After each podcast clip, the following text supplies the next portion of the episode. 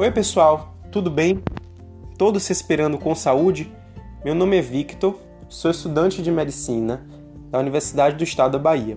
Sejam todos bem-vindos ao terceiro episódio do canal de podcasts Respirando com Saúde na Pandemia, do projeto de extensão Cuidado em Saúde de Portadores de Doenças Respiratórias Crônicas na Pandemia de Covid-19. Projeto esse que é coordenado por professores dos cursos de saúde da Universidade do Estado da Bahia, a UNEB.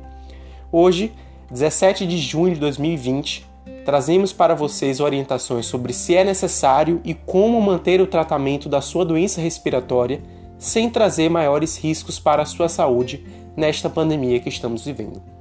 Fiquem agora com a gente e nos acompanhem, assistindo os outros episódios e compartilhando com amigos e familiares nas redes sociais.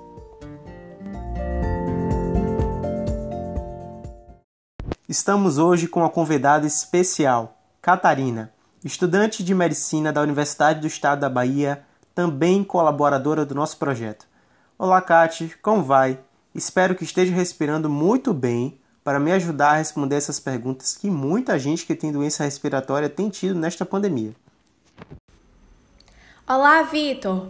A respiração vai bem sim. Fico muito feliz em poder contribuir com esse projeto e com todas as vidas que ele alcança de alguma forma, como por exemplo, por meio desse podcast. Estou à disposição para responder as perguntas.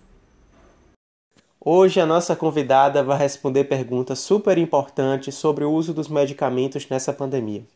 Kat, me diga aí, qual é a recomendação dos especialistas quanto ao uso dos remédios de uma doença pulmonar durante a pandemia? Bom, Vitor, a recomendação dos especialistas é a de manter o tratamento regular da doença, ou seja, continuar usando os medicamentos de forma correta, na dosagem e frequência indicada pelo seu médico, para evitar dessa forma o surgimento de uma crise, uma exacerbação do quadro, ou seja, evitar que você piore da falta de ar e tenha que se expor numa emergência no momento em que todos devem ficar em casa. Perfeito, Kat. Agora, uma outra dúvida. Existe alguma recomendação baseada em estudos científicos que indique que as pessoas que usem corticoides inalados, aqueles que são fornecidos pelas bombinhas, devam ser continuados durante a pandemia da Covid-19? Sim, Vitor. As organizações de cientistas e professores da área respiratória recomendam que, se um médico passou o corticoide inalado para uma pessoa, é melhor que ela continue a usá-lo durante a pandemia, para não entrar em uma crise e acabar parando no hospital. Mas eu lembro a todos que não se automediquem, só tomem os medicamentos recomendados pelo seu médico para evitar maiores danos e efeitos colaterais, tá certo? Ô, Kat, me diga aí, eu tava pensando aqui. Se eu precisar renovar minha receita, como faço para ter contato com o meu médico? Em primeiro lugar, desde março de 2020, por conta da pandemia, o Ministério da Saúde ampliou a data de validade das receitas para doenças crônicas. Então, é provável que a receita dada por um médico num passado recente ainda esteja valendo. Ou você pode tentar contato com o seu médico sem precisar sair de casa, através do celular ou aplicativos de mensagem ou via internet, a chamada telemedicina, também autorizada pelo Ministério da Saúde durante a pandemia. Assim, o seu médico pode saber como você está se sentindo e orientar alguma modificação no seu tratamento.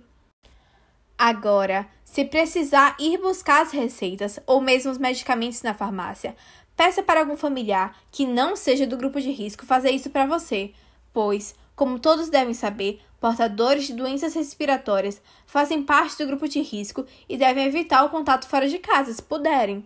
E você pode também conversar com seu médico para prescrever uma quantidade suficiente de receita para pelo menos três meses, se isso for possível. Hum, entendi, Kat. Agora me diga aí. No caso, eu sou hipertenso, sou diabético e tenho DPOC. Devo continuar também usando os remédios para pressão e açúcar, ou seja, das outras doenças crônicas que eu tenho também? Deve sim, por favor. Continuem usando todos os medicamentos prescritos pelos seus médicos, na dosagem certa, na hora certa, tudo como foi orientado para vocês.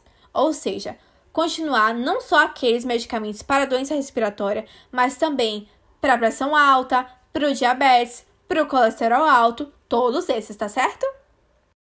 Ah, entendi, Kate. Então já sabe, né, pessoal? Sempre continue com suas medicações. Agora vem cá, Kate, eu tava pensando, né? Por conta dessa pandemia, é necessário tomar algum cuidado de higiene com as bombinhas ou com o catéter de oxigênio? Deve, deve sim, Vitor. De jeito nenhum compartilhar inaladores ou espaçadores e, além disso, fazer a higienização do cateter de oxigênio, dos bocais, da máscara e também do próprio espaçador. Hum, entendi, Kate. Agora, diga aí, eu estou sentindo piora da falta de ar e febre. Posso começar a usar antibiótico e corticóide por conta própria? Não, Vitor, de jeito nenhum. Tudo deve ser feito por orientação médica. E, como esses sintomas podem ser os sintomas também da Covid, você deve, caso esteja na Bahia, ligar para o telecoronavírus, diz que 155 do seu telefone, para eles indicarem o que melhor deve ser feito. Já, se você estiver em outro estado, siga as orientações locais. Agora atenção para você que nos ouve e que é portador de doença respiratória. Preste bem atenção, certo? É importante diferenciar sua falta de ar e tosse de sempre, aquela que você costuma ter todo dia, que é da própria doença respiratória, de uma outra coisa bem diferente, que é uma piora repentina daquela sua falta de ar, com tosse cheia de catarro amarelado, com febre, dor de cabeça, perda de apetite, perda do paladar, diarreia, que aí sim nós podemos pensar que é uma infecção por Covid ou então uma exacerbação de sua doença, muito provavelmente provocada porque você deixou de usar os medicamentos. Excelente, Kate. E agora, gente, estamos finalizando o episódio de hoje com a última pergunta. Quem tem DPOC, asma ou fibrose pulmonar precisa estar em dia com alguma vacina? Sim, Vitor. Todo paciente com DPLC, asma ou fibrose pulmonar deve estar em dia com as vacinas da gripe, que é de ano em ano, e a vacina contra a pneumonia, que precisa ter sido tomada nos últimos 5 anos. Todos vocês estão cientes dessas duas vacinas que precisam estar em dias? Pronto, Kátia. Obrigado por responder a todos com informações tão importantes para quem nos ouve. Suas palavras finais, por favor. Muito obrigada pela oportunidade. E eu acredito que nunca é demais reforçar, né? Que tomem todas as medidas de higiene possíveis. Não leve a mão na boca, olhos e nariz, usem máscara se saírem de casa e sempre lavem as mãos com água e sabão ou passem álcool gel. E, sendo possível, fiquem em casa. Minha estima é de que todos estejam e permaneçam bem. Todo mundo respira melhor se continuar tomando seus remédios como prescrito, não é mesmo? Muito obrigada pela atenção. Pronto, Kátia. Muito obrigado pela sua presença, viu? Então, pessoal, por hoje é só. Respiram melhor? Esse foi o terceiro episódio do podcast Respirando com Saúde na Pandemia, do projeto de extensão Cuidado em Saúde de Portadores de Doenças Respiratórias Crônicas na Pandemia de Covid-19 da UNEB. O conteúdo deste podcast foi revisado pelo professor Aquiles Camelier. Então é isso, pessoal. Obrigado por nos ouvir esperamos que tenham gostado. E lembre sempre, se puder, fique em casa respirando com saúde. Abraços virtuais e até logo.